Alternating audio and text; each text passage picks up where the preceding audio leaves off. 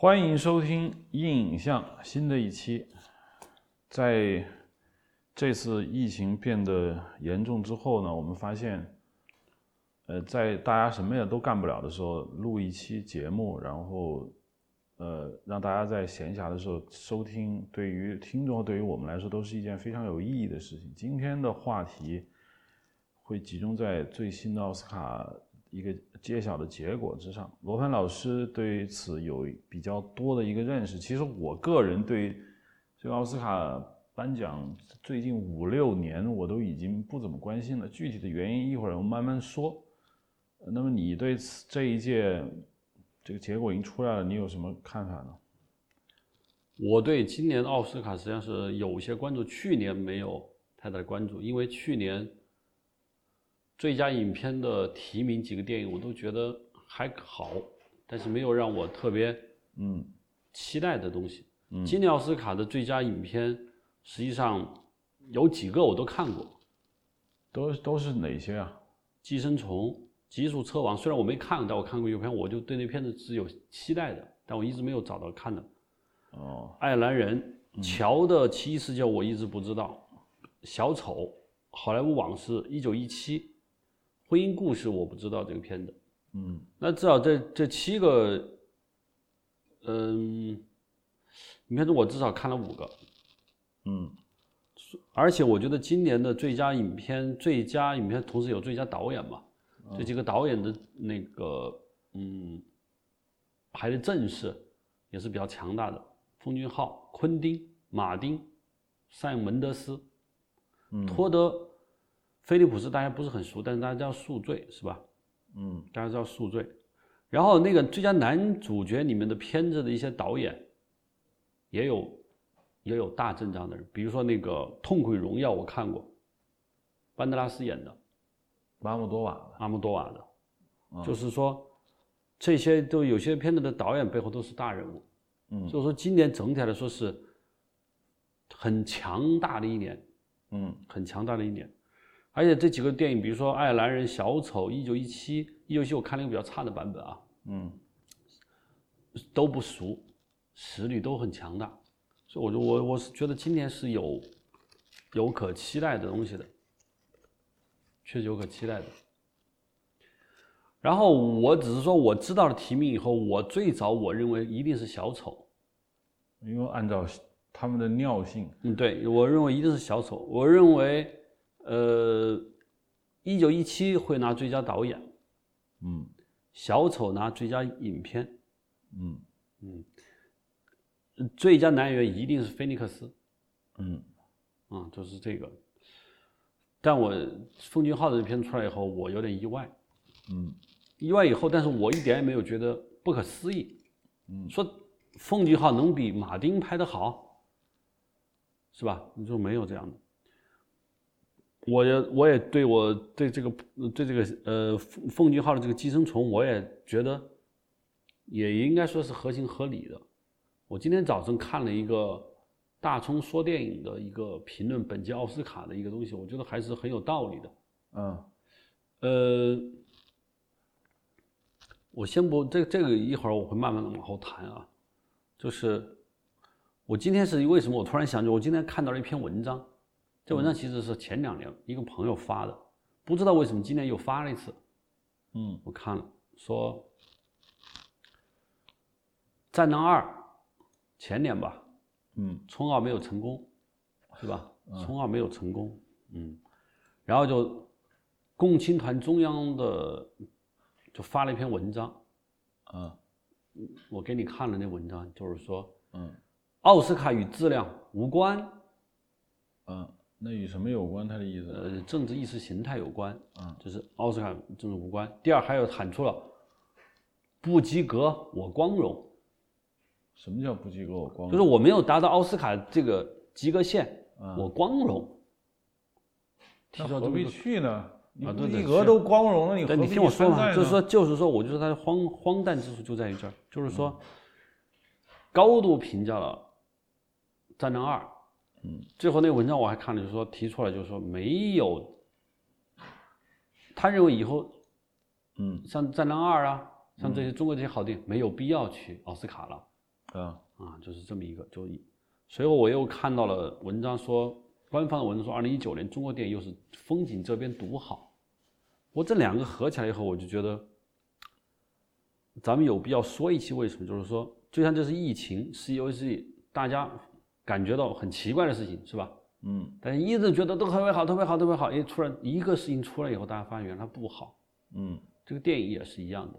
嗯，就一定要有一次重大的一种事件发生，你才让很多人真正意识到我们并不好，要不然我们账面上的东西一直就被人好，这是就跟以前我们说那诺贝尔奖似的，说那个诺贝尔奖扯淡，那中国人就没必要去，那是洋人自娱自乐搞这个奖。后来获了那个和平奖的时候，说和平奖不提是吧？不要提这个人是谁。第二呢，获文学奖了。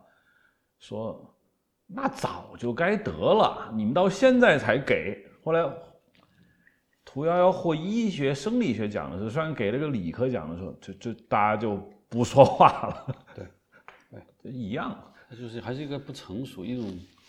嗯，我们不是一个骂人的节目啊。嗯，我们不是一个骂人的节目，骂也没有用。嗯嗯。但我首先想就是说。今年奥斯卡这个《寄生虫》为什么我觉得能获奖？它主要原因就是说，你可以对比其他这今年获奥斯卡最佳影片提名的这个电影，我们我们大家比较熟悉的，比如《一九一七》三门德斯的这个电影，嗯，还有《小丑》，还有《爱尔兰人》，是吧？嗯，这是我我肯定是看过的，还有《好莱坞往事》，我都看过，嗯。我觉得他获最佳影片那个主要的一个原因就在于，其他这类电影对于好莱坞今年的评委来说都不会出现惊喜。我们一个个来讲，嗯，一九一七，嗯，一九一七，上门的是这个一，他对一战的这个对战争片，从人性，嗯，从对战争的理解，包括均没有太大的超越，它最大的超越是一个技术性的，嗯，一个长镜头的完成。所以我说这个片子必将获最佳摄影奖，嗯，这是毫无疑问的，嗯。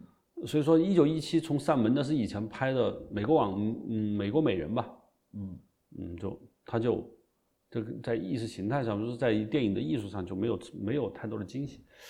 爱尔兰人也有类似的问题，爱尔兰人像一个就是酿的非常醇厚的，嗯，whisky，嗯，非常非常的醇厚，非常非常的到位，嗯。但依然你会感觉到惊喜还是差一点。而奥斯卡现在评委那么多，我觉得应该几千个评委吧，是吧？对。而且年轻化也是越来越厉害。对。那我觉得大多数评委一定会在对一个有惊喜的电影给予更多的关注。恰好《寄生虫》给了大家的惊喜，包括我自己看《寄生虫》的时候也会有这种感觉。嗯。一个颠覆性的故事，它的深度当然是不用去说，同时又那么好的一个技术元素的好莱坞经典的叙事放在一起，我觉得对大多数奥斯卡的评委来说，给他最佳影片是完全是合情合理的。嗯，这我的看法。小丑有没有惊喜呢？有惊喜，有。它 PVDC 的动画，但是小丑如果说小丑一定和寄生虫两个对起来比。我又小丑又看了第三遍了，嗯，就寄生虫和小丑进行对比的话，我我自己的感觉是我看到第三遍之后，小丑我感觉小丑的呃胃口可能更加对于欧洲电影节来说更容易接受，嗯，因为小丑整个是反社会的，甚至反了整个美国社会，对不对？嗯，对于奥斯卡这么多评委来说，这个。其实奥斯卡评委感觉整体上是要认可的，嗯，你可以挑毛病，你可以痛击怒其不争，是吧？嗯，但你整体上是反对他，嗯，一两个导演是可以接受，但是对于几千个评委来说，嗯，我觉得过于的挑战他们的认知还是不容易的。但是他们给了最佳影片的提名。也也给了最佳导演的提名，也给了最佳男演员的提名，给了最佳摄影，就是还是高度认可的。但是这两个相比来说，一定是惊喜。嗯，惊喜是，而且这个当然这个惊喜是正面的惊喜，嗯，不是负面的惊喜。所以我觉得《寄生虫》获最佳影片，应该是更合理一些。至于为什么把最佳导演也给了他，这个我觉得就是可能是一个大家对这个导演手法的，嗯，一个探知，嗯，嗯，就我们看奉俊昊的这个电影，我们都看了《寄生虫》，你觉得导演手法在整体上是不是奉俊昊个人的突破？还是在亚洲电影突破，还是和好莱坞的同时间的导演比，他的突破在哪儿？我认为没有太大的突破，因为他在这个电影上所呈现出的技术手段，我觉得是内功，就是你你能说他很好，但是没有突破，并且尤其影片的后半截有点就是又又回到那种电影顽童式的玩法，就是说。我不能满足于我这个电影只说了一个社会现象，我还要在电影叙事上我得有有东西，所以他后面搞出一个地下室，搞出一个怪胎一个人，这是风俊昊常见的玩法，我们都熟。呃，所以我我不认为他有什么惊喜，但是他对于外国人来说，我觉得是不一样的，因为外国人毕竟看亚洲电影跟我们看亚洲电影从文化这个观赏的感官。感官是不一样的。你刚才说的像马丁也好，小丑也好，那都是他们的文化体系，就好像他们看他的电影，就像我们看奉俊浩的电影上，就人家在人家觉得你小丑也没突破，是不是？可能你玩的这些东西，也就是他们的文本、他们的电视剧、他们的小说，也经常提到的一些就是反社会人格的那些人，他的追寻他的那个本本源都是一样的。所以我觉得给这个。讲有一定的偶然性，我觉得，呃，不没有那么的必然，但是给了也就给了，这是我的观点。我我在整个这个整个这个奥斯卡奖中，我对有一个奖是有点质疑的，就是最最佳男配角。嗯，就布拉德皮特在那个《好莱坞往事》，我个人认为，你要论最佳男配角。爱尔兰人里面的阿尔帕西诺和提名阿尔帕西诺和那个乔佩奇，乔佩西，嗯，要超越他。对，嗯，我觉得乔佩西演的挺好啊。但是为什么给了布？就布拉德皮特在那个《好莱坞往事》里面那个表演，我认为是对布拉德皮特来说是一个正常的发挥。嗯，为什么给他？我不知道。哎。你就想好莱坞这个美国美国电影艺术学院的这些几千个这些人中，你可以想象，大家最认可的是什么？一定是好莱坞的黄金时代，一定是过去的好莱坞，是不是？因为大家去好莱坞干嘛？就我认我认可过去的好莱坞，过去好莱坞的一切。而那个时代六十年七十年好莱坞电影到在今年就就就他拍过，对不对？嗯，这是一个他给了大家一个特别的好感。阿尔帕西诺、乔佩西，那是一个正经八百的这个这一类电影中的一个发挥，嗯，亲切感不够。第二，你要想到就跟雷昂纳多一样，就大家要给这么一个在好莱坞一个明星，嗯，人缘那么好的一个就是像一个模范分子一样的这么一个人，嗯，给讲，我觉得在心理上是大家是贴近他的，嗯，我我可以不可以？我可以可以，我自己判断，嗯，美国电影艺术与科技学院的成员们，我觉得。有一半是女女人，因为她演员居多啊，一半大部分是演员啊，一半居多，就是可能有三分之二是女性吧。哦，这我不知道，有可能或者一半是女性。我觉得一半的女性会投给他，嗯，会投会这投男的当然也会投给他，所以他获奖的可能性非常高。嗯，这是我认为是这样的。但是我但是我个人认为他的表演，我因为我看这几个电影我都看了，是不如。爱尔兰人里面的这个表演的，嗯，各方面是不不到的，嗯，其他的我就，我我现在觉得，但是我觉得我的核心的要今天我觉得要讲的不是说我们来分析一下好莱坞今年的这个影片，嗯，那每年都有它每年的道理，每年都有每年的道理，我重点的想今天谈的就是说。我们这个印象还是要谈我们中国的事情，是不是？嗯，我们当下中国电影的创作和这今年奥斯卡之间的这个对比，我们今年不是也有拿出的电影也去搞什么奥斯卡最佳外语片吗？是什么？嗯，《流浪地球》啊，或者什么什么的，就这一类吧。嗯，我不知道是哪一个。嗯，就是说，我现在很强烈的感觉到，就是，嗯，我们还是不冷静，就很难冷静，还是不冷静，因为一个群体很难，就一定会不冷静，很难落实下来去看待我们的差距，并且我们把这个差距，嗯。归了很多原因，这个原因啊，当然每一套都是对的，但是我们唯独不愿意承认一个最核心的就是我们的水平不够。你像你刚刚说了，嗯，诺贝尔奖没得，这什么狗屁玩意儿？得了，你早该早干嘛去了，是吧？他总是有吃不到葡萄葡萄酸的一个东西，就每年我们都把我们的影片送到奥斯卡去，你就像你刚才说，你不认可他，你为什么要往那儿放送，是吧？还是认可？对啊，你为什么就我？你跟一个导演说奥斯卡最佳导演和金鸡奖最佳导演，你要哪个？你废话，我要金鸡奖最，因为我觉得是我是中国人，金鸡奖是中国的最高奖，是吧？我拿中国电影金鸡奖最佳导演，我觉得非常光荣。奥斯卡最佳导演奖，狗屁的什么玩意儿？不是美国奖吗？跟我有什么关系？我向来我也瞧不起好莱坞，有这样的导演吗？没有。我就说，我以前说过，就你分两个国家好坏的时候，护照往桌上一扔，你拿哪个？在没有人管你的情况下，嗯，啊，这就这就得出了就是，但是不管怎么样，我们还是在一个非常不冷静、非常的，就我们想得到，一得不到以后，我们就产生了一种抗拒心理，并且找了很多理由。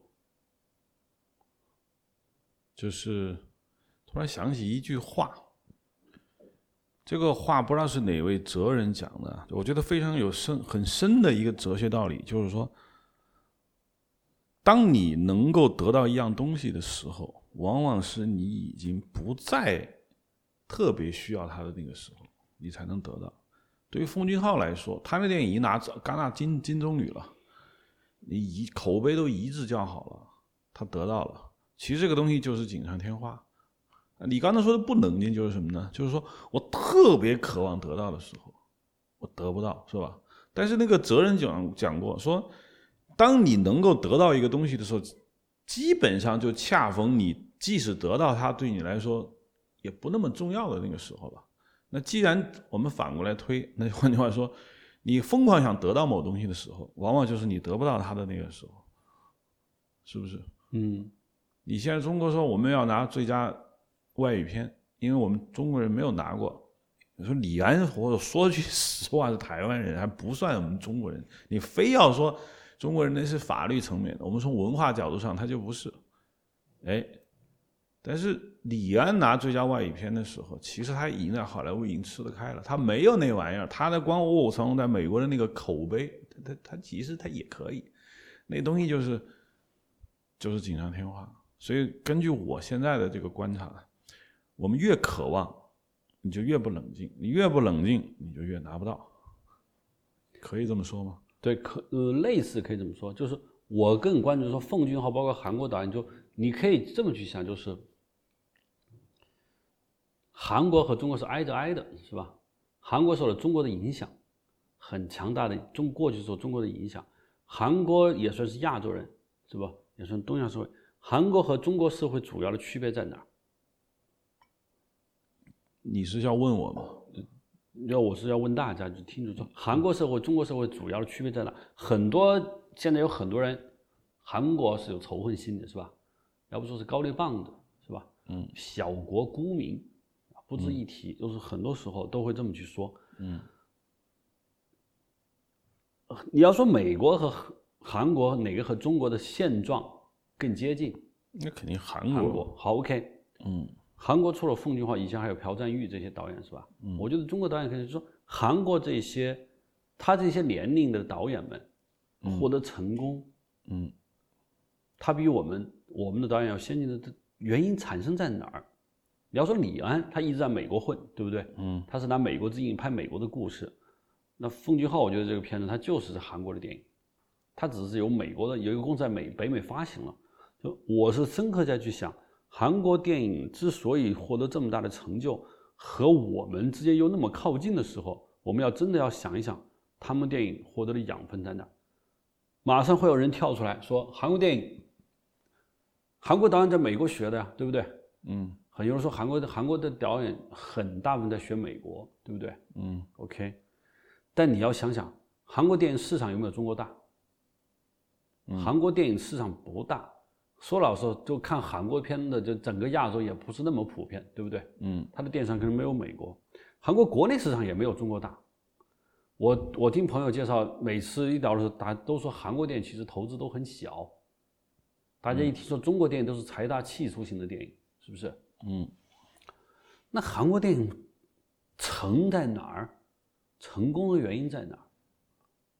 还有人原因说，那韩国电影没有审查制度嘛？你爱拍什么拍什么，我们就因为审查制度卡着了，所以我们拍不了好的，是不是？有一些人会这么去讲？不是有一些人是这么讲，而这个话得反着说，是很多人反对这条理由。不是你说的，就是说，呃，这条理由被拿出来以后。知道的人不多啊，现在是所有人都说你们拍不好电影，你们就说是审查。那伊朗的审查有没有？伊朗有阿巴斯，你没弄出来，你怪审查，那就怪你自己，不要跟我找借口。现在是这种舆论，这是电影节内部的言论吗？不是，这是广大人民群众的言论。嗯，对，就是我，我现在就是要说。我个人认为，审查制度的确是一个原因。我部分同意这个观点，就是说，你不要拿审查制度当挡箭牌，是吧？我部分是同意这个观点，就是我，我说我和韩国的电影人接触和我自己的考虑，就是我觉得很大的原因就在于，第一，就像一个诗人出在哪儿就在哪儿，对不对？他具有偶然性，他一定有偶然性，就是这个奉俊昊。这个导演他他出在韩国就带动了韩国电影的一个一个一个高度。如果奉俊昊出在中国东北，嗯，那也可能中国东中国就出了几个好导演，对不对？但这我认为不是这样。就我觉得最重要的是一个跟审查助理有关，就是你仔细看这个《寄生虫》这个故事，我可以我可以说，在所有今年奥斯卡最佳影片中，这个故事离中国是最近的。里面所有的元素啊，和中国几乎可以一对一的划等号。中国有小丑的故事吗？基本上没有。没有。中国有爱尔兰人的故事吗？没有。没有。中国有一九一七的故事吗？可能有战争，你可以拍一个中国的什么抗战什么什么战争，可是吧，是可能的。但中国不会用让为了我的哥哥不受牺牲，我可以觉得这是这个概念是没有的。但是寄生虫。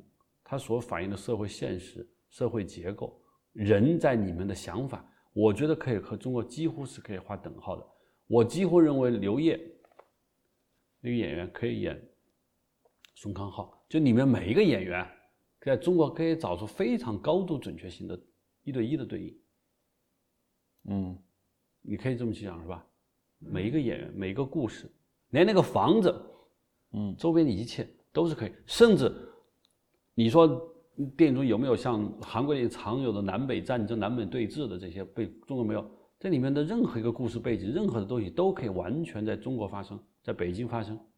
嗯，OK，这就是我，这就是我要说的，就是我们依然没有真正的去面对生活，没有真正的擦亮眼睛，或者敢于去说真话，是中国社会出现了什么样的问题？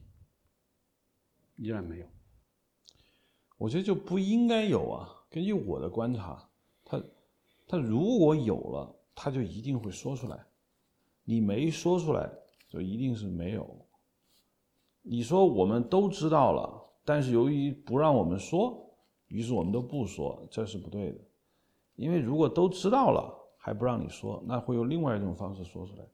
真正的真相是，只有少部分人知道了，然后被某种制度挡住了不让说，但是绝大部分人还是不知道。嗯，比如说。我看着《寄生虫》时，我看完那电影以后，我想的第一个就是中国那个杭州保姆纵火案，嗯，是吧？嗯，一个很善待保姆的一个富有家庭，嗯，遇到了一个有劣迹斑斑的一个保姆，而且这个保姆还是一个女性。如果是个男的，嗯，这个故事反而走向一边，一个女孩，是不是？嗯，他和保他和他们的主人之间，一个最后他终于用了一个极端的手段，纵火。嗯，我们不知道那个莫焕晶那个女士，她已经好像已经死了，已经被执行死刑了。就她点燃窗帘的那一刻，他到底是想真正去烧死他们，还是说他想点着以后救火，换取主人的好感？但是由于火烧的太大了，他控制不住了，他跑了，对不对？嗯。在这个过程中，我觉得就极其深刻的一个像海一样深的一个道德可以去讨论，人性可以去讨论。中国的导演如果抓住了这个，我觉得莫焕晶事件足以拍出一个从故事的上，我觉得一点也不比《寄生虫》这个故事的所蕴含的东西要低。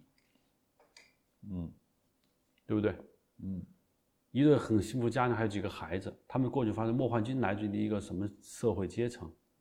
他的点火，包括这个法律对他进行审判的时候，中国社会引起的对他的各种讨论，他都是可以做一个非常非常好的电影的。这个事件如果在韩国，毫无疑问，这电影一定被拍出来了。但是中国就没有去拍。我当然有可能有导演要去碰，但是一直就没有人去碰出来。就是这个方面，你说跟审查制度有关吗？有一些关系。还有一个就是。我们的各种官方媒体啊，我们各种的网络评论，就是我们还是要成绩，要献礼，没有礼，我们要找找成绩，每年要总结说，一定要用大蛋糕、大鲜花、大礼花去装扮这个中国这个电影这座大厦。嗯，从投资人，从投资人到观众到一切，包括都是这么一个现象。我觉得我这说说这个制度啊，你刚才说，你刚才那个话有一个前提，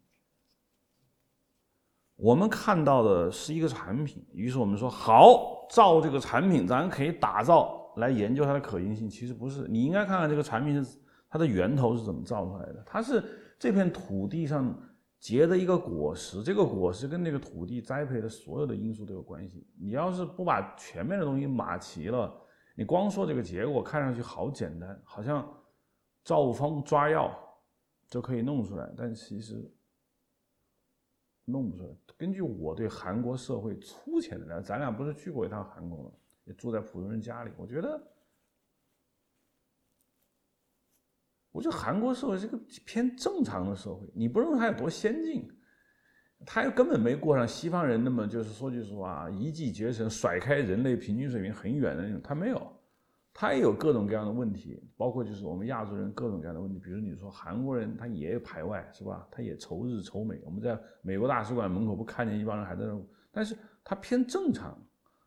再一个，韩国的尊卑观念比中国要强，就是说他让年轻一代的人想出来，嗯，然后难，而且女性，嗯，更难。韩国的。社会的欺凌事件就是黑道，对，比较厉害。你说他们韩国那个艺人，手好像比中国艺人看上去好像要惨点儿。但是中国艺人到底什么情形，咱不能说。但是他还是一个正常社会，它是一个正常社会。这个正常社会一年结束一个，或者几十年结束个风俊号，这这不属于它全面繁荣。它那么多年还也就这么一两个人，它不像美国那。那那那大师那就成片成片的，他其实正常，关键是，他正常，这么多年他慢慢搞慢慢搞慢慢搞，他他自然会出那么一两个人。那我们国家问题就在于就是说，你长期处于一个非正常表达状态，就是说，你你横竖不让人痛痛快快的死，也不让人痛痛快快的活，也不让痛痛快快的朝东，也不让人痛痛快快的朝西。他这个事儿他老理不顺，所以你就出现了各种问题，而这种问题复杂程度又多，以至于我们根本找不着原因。很多人就说：“哎，你们一有事儿就拿制度说事儿，你们一有事儿就说中国人素质好像，好像这就是个万灵药，你们根本找不到原因。说句实话，原因找不到。这事儿复杂度超越了一般的思维模式，你是找不到原因的。哪儿那么容易找原因啊？你想想。”还有一个今年的这个奥斯卡，就是说我注意到，爱尔兰人竟然没有获任何奖项。对，嗯，你就他提名非常多，嗯，应该是他是提名九个吧，九个提名，没有没有任何的奖项，呃，这点上也让我特别的意外，就是说，从这一点上，当然这个可能大陆的听众和电影人觉得这个跟我没关系了，不具备尖锐性。但是我觉得是有必要去讨论一下，就是说，我认为爱尔兰人拍的是挺不错的，没有获得任何提奖项，这个是说明了一个重大的问题，就是我说这个电影的时代。电影的叙事这个时代是在翻桌子，嗯，给提名是大家对你的尊重，给奖是对创作的认可，嗯，这是有区别的，我感觉是有区别的。就我我我问了不少人，就是觉得爱尔兰人拍的好不好？大多数人说一般，是吧？我也总结了很多原因，我自己看了很多的原因，就是说和马丁过去的电影作品比，他是更纯熟，就这个酒。以前是放了十年陈酿，现在这个片子是三十年陈酿，但它还是那坛酒，嗯，这是这么一个问题。包括昆汀的那个《好莱坞往事》也是类似的情况，就是说做的这么圆润的东西也没有获得，就我的感觉，至少这个对，因为奥斯卡最佳影片通常是主流比较接受的，还有一点它不纯是商业片啊。我觉得这个审美正正在翻桌子，这个翻盘。你看这个昆汀的片子，其实只获了一个最佳男配角，其他的没有任何的奖项。嗯，而且这个我刚才也说，最佳男配角还是布拉德皮特的人气和人缘吧。嗯，我感觉或者是好莱坞黄金时刻的一种，嗯，大家普遍的话，你从那个从拉拉链的开始，我就觉得大家对过去的荣誉、过去的东西还是不愿意丢，因为我们对未来。在没有安全感之前，我们一定对过去的成绩是有重视的。所以说，他给他，但好莱坞往事竟然什么也没有给，出来一个我觉得不是特别靠谱的一个奖的话，嗯，就从这点来说，好莱坞或者现在这一类就是说讲究精品质量电影，就是从叙事，从叙事到认知，整体。我觉得是在一个翻转的过程。其实小丑已经很尖锐了，嗯，小丑已经很尖锐了。但是如果说奉俊昊这个片子，如果寄生虫，我觉得再再再再降一点吧，真有可能是小丑是最佳影片。嗯，他毕竟获了，你想小丑获了九项提名，不，小丑获了十一项提名，那也就是说基本上大家是高度认可的。但是他就是在这点上他没有这个寄生虫，寄生虫你知道才多少个提名吗？嗯，寄生虫的提名好像好像才四到五个提名，六个提名，他远远不及小丑和爱尔兰人。嗯，我我有我有这样的一种感觉。嗯，就这个这个已经过了。就是对于我们中国电影来说，我不知道大家都看过了没有啊？嗯，我觉得寄生虫应该是所有人都看了。嗯，小丑大家都看了，好的往事应该是看了，一九一七肯定看了。我不得不很遗憾的说，这些所有的进步，这些所有的变化，这些所有的感悟，你要化为我们的创作上的一些养分，嗯，时间还很很很长时间。比如说，我们几个韩国导演看了这个，把所有进奥斯卡最佳影片的提名都看了，嗯，大家坐下来讨论，说我们我们下部电影我们要去创作上有些什么想法？我觉得营养到转化成动力。带来真正变化，这个距离会比较短一些。我们呢，我感觉会很漫长，很漫长。这个涉及到一个比较基础的问题，就是到底拍电影是为了拿奖呢，还是为了干什么？就是你现在把一个奖项拿过来分析，然后指导我们以后的创作，我觉得这个基本上是一条不太有可能的路，因为。那个奖给到他的时候，不是因为他符合某种标准，可能一直，就算是我吧，也有某种错觉，就认为电影有标准，标准可能几百条、上万条，但是你总之你接越接近就越好。但其实，尤其像奥斯卡这种上千个评委，都是都是所谓业内人士，但是又不是以演员为主嘛？你想，演员为主就意味着他其实并没有那么专业。他并不是说啊，最佳什么摄影也是由摄影师评，那是工会奖。那奥斯卡奖还是以演员为主，所以大部分人看电影不像那个真的专业人士去拿条文去刻，它就是一种感官。你说我给你每个评委那时候那个表格上面写着最佳影片啊，爱尔兰人。说句实话，看爱尔兰他他，你知道他怎么想吗？他心里想，就。就是这属于及格的，他没有新鲜感。就是当他把铅笔划到这个寄生虫的时候，哎，他有新鲜感了。啊，就这我要给他有点意思，划勾。至于爱尔兰，至于寄生虫有没有符合我们心目中的奥斯卡，还还有还有内部还有几个规规定，没关系，不要。就是他觉得有意思，并且我觉得寄生虫是一个。叫鸠占鹊巢的故事，这是一个新故事。这故事，这是一个很棒的一个模式，就是一群本不属于这儿的人，他逐步的成为这儿的主人。这个故事，在我看那个电影的前一个小时的时候，我觉得特别好。就是后面给搞毁了，他远不如我说的那个日本的家族游戏，因为家族游戏才是真正把这个故事的点给发挥出来。那后面变成了一个一个地下室窜出俩怪人，然后这个家庭和原生的那个富人家庭的矛盾。反倒其次，我就说把这个局给搅了。但是呢，由于前面一个小时啊，给了大家一种哇，原来还可以这么玩，哎，这个这个就是好看。你说的小丑，包括爱尔兰人，甚至跑来往事，这都对于他们来说，就是你说的，做的越来越圆熟，那个对他来说就就没有什么，就没有什么太大的意义。一九一七我没看啊，我觉得。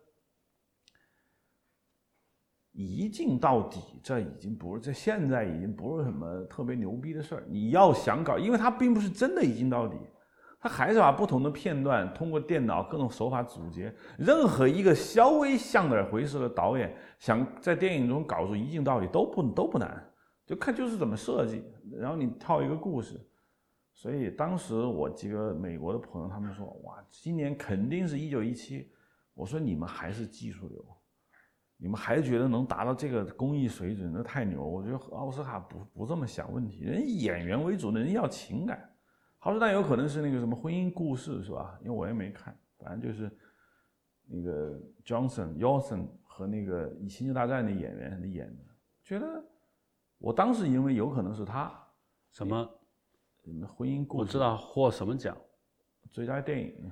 但是因为我没看，可能。可能级别又又差了一点儿，是吧？嗯，可能又是克莱默夫妇那种，就是因为我一向觉得奥赛最近这几年都给小片儿，什么月光男孩啊，是吧？好，我觉得给一个风景号就是就是对于美国人来说，这依然是个小片儿，因为风景号那个成本，你知道多少钱吗？大概八百八九百万美元。那对于韩国来说，这其实是很大的投资，其实对中国人来说也挺大的，八八千多万呢。但对于美国来说，不到一千万美元的投资，就就是小片儿啊。嗯，所以我认为，就好莱坞还是想给小片儿，但是想给一个更新鲜、更有意思的小小片儿。你不知道你看了那个《荣耀痛苦与荣耀》没有？没有，我看了，《痛苦与荣耀》就是嗯。我觉得是个很不错的一个电影，阿莫多瓦的。嗯，他讲了班德拉斯作为一个演员，嗯，他已经退休了，他已经老了，他还想重来，重新出来。然后这个时候，他遇到了他过去的一个同性恋男友，嗯，因为他回忆了他的母亲。班德拉斯整个片子的表演，整个运镜各方面，我都觉得是一个很好的一个电影。嗯。我最早就因为最佳外语片的提名的电影，我只就看过这一个。也是现在最佳国际电影吧，就是最佳外语片。我我看了以后，我在想，其实阿莫多瓦的这个片子从人这个味道来说，不亚于《寄生虫》。《寄生虫》在我的在我的感觉，技术性还是叙事结构，把那个把人说成怎么回事，嗯，还是。空间少，因为他人物太多了，因为没有一个绝对的主角。绝对主角是宋康昊吗？不是，嗯，他是一群人，对不对？嗯，留给每个人。但是《痛苦与荣耀》里面的那个班德拉斯演的那个，就至于就是说他们会给谁，我觉得有很大的一个偶然性，就就就是偶然。就是你说的马莫多瓦那些电影，你说的很纯熟，很好，但是好是不够的。我硬说好是不够的，因为到了那个平台上，好就属于及格线。它得有新的东西，就是我们叫说有力量感。那个对往事的回忆，包括对于那个世间万物的那种惆怅，它现在已经没有什么新，没有力量感了。只有小丑有力量感。然后他们觉得寄生虫有力量感，你 Irishman 有什么力量感？就是您啊，他觉得没力量。好莱坞往事没有力量，就是怀旧，怀旧。你怀的再成熟，他没有力量感。现尤其是越来越年轻的观众掌握话语权以后，他就一定要强调，就是说我要新，我要一个思想立马统治我，就跟我们就寻找宗教信仰一样。我们现在为什么说新兴宗教？因为新兴宗教东西新。你就算佛教博大精深，那那没没没劲。我我要一个，我我需要快速能够给我一套新的理论，让我过一段新的人生。哎，这个是是很爽的。电影也是一样。我现在强调就是说，你东西要简单，要有力量感。至于力量感，就是你剖析问题、看问题的角度、方式要不一样。那种。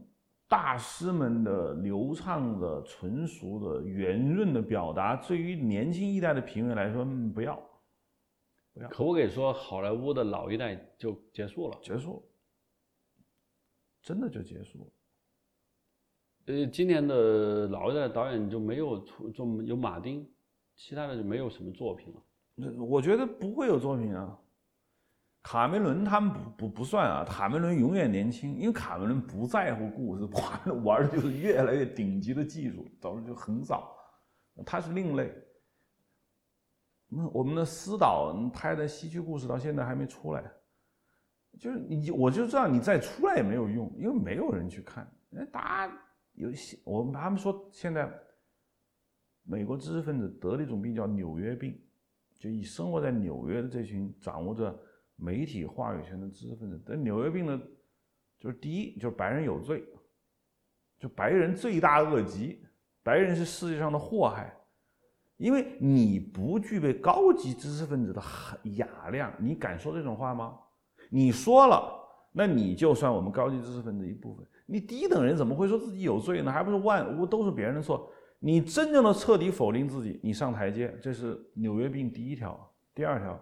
纽约病对于对于任何事情的读解，都先说清楚一件事情，就是他一定要去解构，就是他不认为这个世界上有什么真善美。什么叫真善美啊？真善美它还不是传统的一套东西，给你一套就所谓叫假惺惺的东西。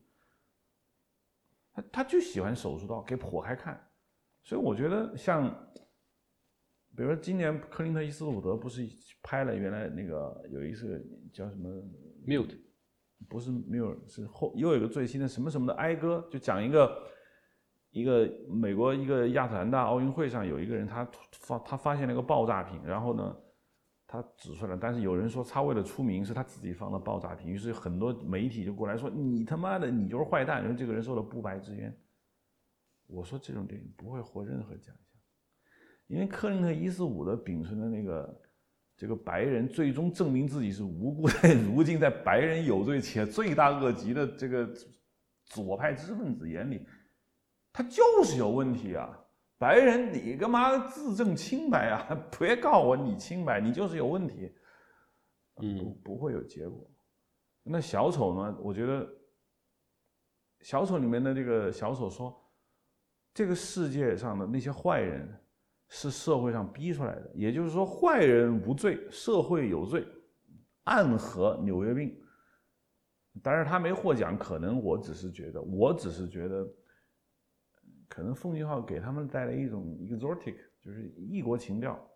哎，这个居然你们韩国人，呃，蹦出一个不错的导演，想进入我们这个纽约病的这个帮派来入伙，我觉得。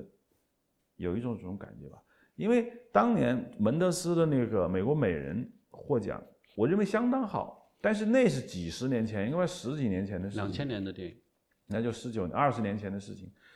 当时手术刀直接泼向美国的中产阶级，那种在那个电影中没有一个好人，是不是啊？全都是混蛋，那你都过得浑浑噩噩的生活。其实，我觉得这个寄生虫是一样的，他就是要破开那个家庭问题，就是这个社会，你看那些高高在上的那些人，其实骨子里很烂透了。那他用另外一个方式去表达。所以还是要骂自己。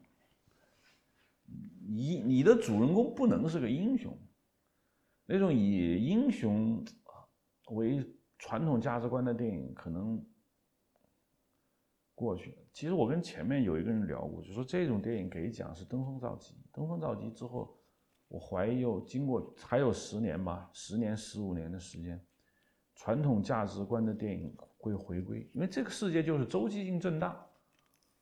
这会儿它已经到极致了。嗯。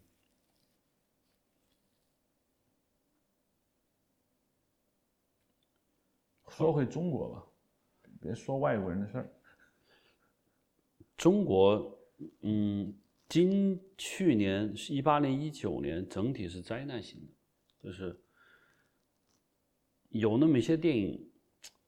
我很遗憾啊，这个《流浪地球》我一直没看。有人说你都不看，你敢妄论吗？我确实确实是没有看《战狼二》也没有看，《中国机长》我也没有看，《我后的祖国》我也没有看，《攀登者》没看。其实我都没有看过。但是你要问为什么我不去看，我觉得是有原因的。因为我跟这些片子本来是无冤无仇的，我为什么不去看？是因说到底，是因为我对他们的叙事要表达的东西，我已经心知肚明，它不引起，它不会产生让我产生任何的兴趣。嗯，我对你要表达的东西不产生兴趣后，我对你表达的形式那就更不产生没有任何的兴趣了。在这种情况下，就是我是一个特别矛盾的心情，就是说，一方面我觉得中国电影要多拍一些，这个工业。姚市长，我们认为拍的越多，工业量越大，我们就会逐步的变合理、变好，是吧？我们现在有产量，然后才有质量，然后才慢慢的剔除一些不应该在这个行业待的人，保留一些好的东西往前走。但我现在感觉这个不一定是成立的一个过程。中国电影，我们说到底，中国电影想不想拍好？这个好，最终我觉得解决答案是这个坐标，就你我觉得好。是什么一个方向？就往那儿走是好，不往那儿走是不好。可是可能在有一些非电影的成人说，中国电影要好，绝对不是好莱坞那条，不是往那儿走。是什么？不知道，没有一个人知道。这个问题，我首先我说这个这个国家和社会要逐步的正常化。它就是，它就是要回归一个世俗社会该有的东西，就是，就是它有很非常阴暗、非常坏的那些东西，他也有特别高尚，但是也很少。他这个纺锤体，大部分人过着不善也不恶、不好也不坏的那种生活。一个国家突然间就是全体向善，每一个人都在死命研究什么社会怎么变好，这是一场灾难，它不应该。电影也是一样，就是他有那种。小众的电影也有那种就爆米花的电影，它就是它都中间有一一批纺锤体，就百分之七八十是那种正常叙事电影。我觉得就这样就是我就满足了。我认为它好和不好无关紧要。你比如说印度电影，从来也没在奥斯卡上拿过什么最佳外语片啊这那的。印度电影自己玩的挺开心，不在乎你说什么。我们一看印度电影，我靠牛逼！为什么呢？就是因为人拍的就是好。是吧？你专业人士一看那就是好。至于他有没有获得美国人的认可，我觉得印度电影人在这件事情上心态比咱踏实，因为他们是个正常社会，他不跟谁比，我们就老爱比，可不是？呃，因为为什么？对，因为我们有点缺乏自信，以后一定要找到自信的一个东西。这个东西是什么？就是这些我们常见的，就是我们恨他的东西。你为什么恨他？你还是喜欢他呀？嗯你没得他的认可，是吧？求而不得，你就会产生恨。越骂美国电影，其实内心是还是渴望被对方点头叫声好，踏实了。哦，对，这中国一直就是这样，中国一直就是这样。美国的某个 人说很好，那就好了。他们不说好，美国人说不好，你凭什么说我不好？还是很在意啊？对，就是这样，还是要别人来去去证明。哎，你说的刚才说的印度电影，就是我一直在说那个印度有嘻哈，其实那翻译的很糟糕，应该叫咖喱 boy，是吧？嗯，咕喱 boy 还是咖喱 boy？我看了，就印度人唱嘻哈，你觉得不靠谱吗？是不是？嗯，那中国因为中国本来是没有传统的那套歌舞的，你说学嘻哈还还丢，还没有什么太多负担。是吧印度的歌舞，印度的唱歌那是很有民族特色的。搞嘻哈，那就是我觉得是一个比我们还难掰的这么一个动作。嗯，所以我当时在看的时候，印度嘻哈我都不认为，可能就是一帮学嘻哈，但是核心讲的还是印度的社会问题。但我完全想错了。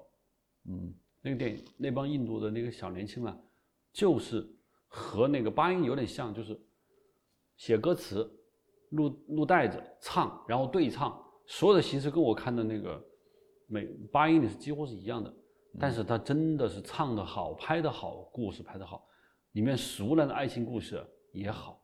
对啊，我一直觉得烂俗的电影是一个国家正常的一个一个一个象征。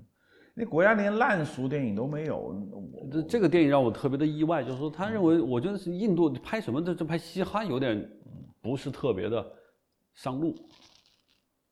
拍的好，真的是好。你要考虑那个，他用嘻哈，他当然他选的故事，因为说我们都对印度的社会不了解。他说一个穆斯林家庭，父亲刚刚娶了一个新老婆，嗯，儿子对父亲是尖锐的，是一个对立状态，嗯，因为印度不穆斯林可以娶四个老婆嘛，嗯，啊，那父亲是非常严厉的。当一个壮汉的一个印度小伙子唱嘻哈了以后，自己偷偷录了一个唱片以后再放的时候，他的父亲竟然当着所有人给他狠狠的摔了一耳光。嗯，对。我当时就，哎，我觉得他除了把印度的社会我们拍的那个让我觉得很好，真的是把嘻哈这个东西拍对了，拍好了。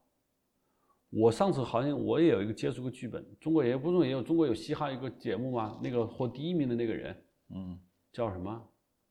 叫叫 G G A I 吧，盖对盖那个歌手，要拍他的传记片，我都都已经开始看了剧本准备拍，我不知道什么个原因，突然又说不让拍了，不允许拍。嗯，这还用说吗？啊，对，就是。我不是说我们，我觉得嘻哈这个文化形式和我们中国关系，我觉得不用，不是我们要讨论的。就是你刚才说那个观点，我认为是合理。就是说，我们讨论奥斯卡，我并不是说我们要如何去拿奥斯卡，嗯，如何获得奥斯卡的认可。我觉得你越是这么想，你离他越远，嗯。这估计上世界很多国家也不怎么去看重奥斯卡吧。其实你想，我们包就说我吧，我不怎么看重他的时候。这绝不是个孤立现象，我觉得现在看中他的人越来越少。你首先他收视率在下降，是吧？你不是他说的整个电影节，我现在都不怎么。你说戛纳谁拿奖了，谁不拿奖？那个电影节普遍诞生的时代是上个世纪的五十六十七十年代，那就是所谓西方个性解放，包括文艺新浪潮扎堆往外炸的时候。出了一大堆电影节，这个余波一直余到现在。但其实你仔细想，这世界搞那么多电影节，是它的为什么？为什么这么多人去办电影节？他干嘛呢？他是因为过去有文化思潮，就想立帮派。就谁说你的文明比咱牛逼？咱咱咱搞一个。中国那个时候也搞了很多电影，说一般这叫文化立帮立派。但是这个时这个潮过去了，谁也不关心电影。怎么怎么着？现在又是因为电影要搞营销，因为成本越来越大，卖的越来越难，那大家都不怎么看电影了。那电影节就变成了营销场所，所以还在搞。等有一天，我不我可以预测，等有一天有两个事情一解决：第一，电影营销手段已经彻底解决打通了，就电影直接过不到人民群众手里，电影节就不需要了；第二，人们又开始进行下一轮文化思潮，但这下一轮文化思潮跟电影没关系的时候，电影电影节办起来也毫无意义。你搞它干嘛？你怎么没见去办别的什么节啊？跳舞节，全世界有跳舞的节吗？没有啊，是不是？全世界做手工大赛节吗？没有，不搞。他 就是他希望在文化上能够有有各个山头，反正都都都都立住了。也没什么可聊的。等这个经济进一步的降缓，人们开始奔命的时候，哎，电影节又不重视。我想说几句话来收个尾。嗯，收个尾就是，嗯，我我想重复今天我要讲的观点。第一就是，《寄生虫》这个电影并不是我们常见的奥斯卡最佳影片，它离我们很近。我觉得这个故事在中国是可以拍的，是。有，我们会也会拍出类似电影的可能性，但可能性非常非常小。嗯，这是一个，就是我觉得大家好好想一想，《风云号》成功，不是要去获得奥斯卡的认可，而是你把一个电影拍成这样，嗯，的东西，这他这他把电影拍好，并不是一个修行的过程，你不到释迦牟尼那个样子，你得到是不可能，是吧？嗯，他不是这样的。第二，我我觉得要，我觉得重要要想的就是，我我感觉，无论是奥斯卡还是什么，还是中国国内的，就是你对一个事情的，你刚才说的就是全新的认识，嗯，还是电影生存往活力走的最核心的东西。我现在看我们国内拍，我接触的很多就本质上还是没有全新的认识，很难，嗯。步步都是全新应景，了得！应景、献礼、抄袭、重复，嗯，这就是我们的主那主要的四个文化思潮的社会性对文化思潮的渴望才是核心原因。第五代的那种崛起，一定一定百分之一万是在文革十年之后，人们对于文化思考的一种热情的追捧导致的。你把那波人搁到现在出生，受同样的电影教育，然后走出院校，你看看啥结果？嗯，最后一个我们一直没有，我们一直没有讨论的话，本来我想说的就是，如果《寄生虫》在中国上映，它的票房、中国观众的评论，就把这专业评影评者全部拿掉，你就让普通人在网上设一个大屏幕，大家就或者是大家一边看，可以在地面上那个弹幕，就你就写吧。这个电影如果在中国上映，会引起什么样的公众反应？票房会不会好？会引起什么样的公众反应？我不说影评人，就是普通观众会怎么去看待它？不会好。原因？就因为它是一个韩国故事。就中国人对外国电影的理解，就是凡在中国大卖的外国电影，没有一个不是以。我所觉得，就以所谓就你得看懂，你就算《星球大战》或者是漫威，你中国人还是看懂了，因为你这些英雄人物，他就他是在跟美国欣赏层面是一样的，就称看懂。你并不一定要懂美国文化，但是这个故事想表达的世界观，你一定要懂。好，你说那个在也有一些少量的一些电影，比如说原来说的。你摔跤吧，爸爸在中国卖，你还是看明白了，因为人家电影讲的这个妇女歧视，你在中国你是必须看懂，你才能才引起引起反应的。但是韩国，我觉得这个电影你是真正你看懂，在中国人来说，也不存在任何难度，也不存在任何新鲜感，你就变成了一个，就是我我我所说的就是制作还不错，讲的那个意意有意思，但意思不大的这么一个东西，就就这个。我持同样观点，我觉得这个片子在中国上映不会特别的卖座，主要原因是，中国电影观众不是一个人去看，嗨不起来，嗯，就得一群人看，一群人看，大家共同选择它，一定要有它的价值观和各方面是我们共同接受，而你要越多的人接受，一定要越原始，你得有一个人说，哎，你该去看看那个电影，为什么呢？因为这个，哎呦，我操，这个电影让我觉得，哇操，太爽啊！这叫爽爆。漫威就是典型的这种。第二个电影就是说，哎，这电影有点意思，你看那摔跤娃娃，哇，那你们的印度人，你怎么这样？父父女情啊，他有东西。请问，金融有有什么呀？揭露了社会真相吗？中国的社会真相不比你深刻，那个你揭露啥？是不是？就这结结果。嗯，可能是最后落入一个就是，呃，触及了一些表面，远远没有触及到根源。这个电影的后半截，那后面那半小时，那个那个那个那个疯狂男人的出现，把这个电影整个的东西给搞毁了。还有一个重点就是这个片子的善恶不明，善恶观不明显，就是中国的富人，你到底？好人坏人，你坏那个那个那个那个里面的社长跟他老婆说，这个电影中没有当恶人去处理啊，最多有点恶习。宋康昊这一家人，好人坏人不知道。中国整体上认为贫困人是好人，是好人，在在在文学作品和这个电影上是好人，那就是会觉得观众会感觉到不适。但是你要说中国上有没有说有钱人是坏人，也没有形成这个社会共识。因为所有人都想当有钱人啊，嗯，他没有形成，就是但是在那儿可能会出现你说的，就是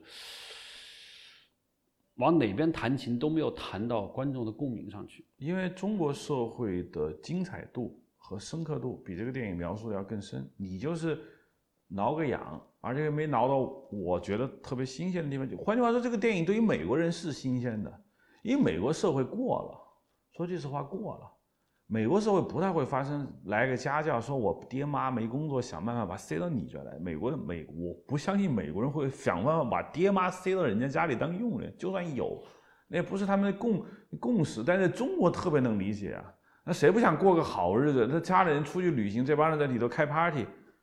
但是你要知道，中国人看这个问题的时候，他是觉得你电影我早知道啊，然后呢？然后出一疯男人，搞了个南北战争地下室，我就跑偏了。嗯，对，好，我们就在一个黄昏的下午，以又是虚无主义论调结束吗？对，有振奋人心的总结语吗？没有，意向也不会有，好吧。欢迎收听这一期的 Hard Image，我们今天就聊到这儿。大家可以在 IPN.DOT.LI 上下载收听，或者直接打开 Hard Image.DOT.PRO，也可以直接看到。在 Twitter 跟那个微博上可以关注，谢谢。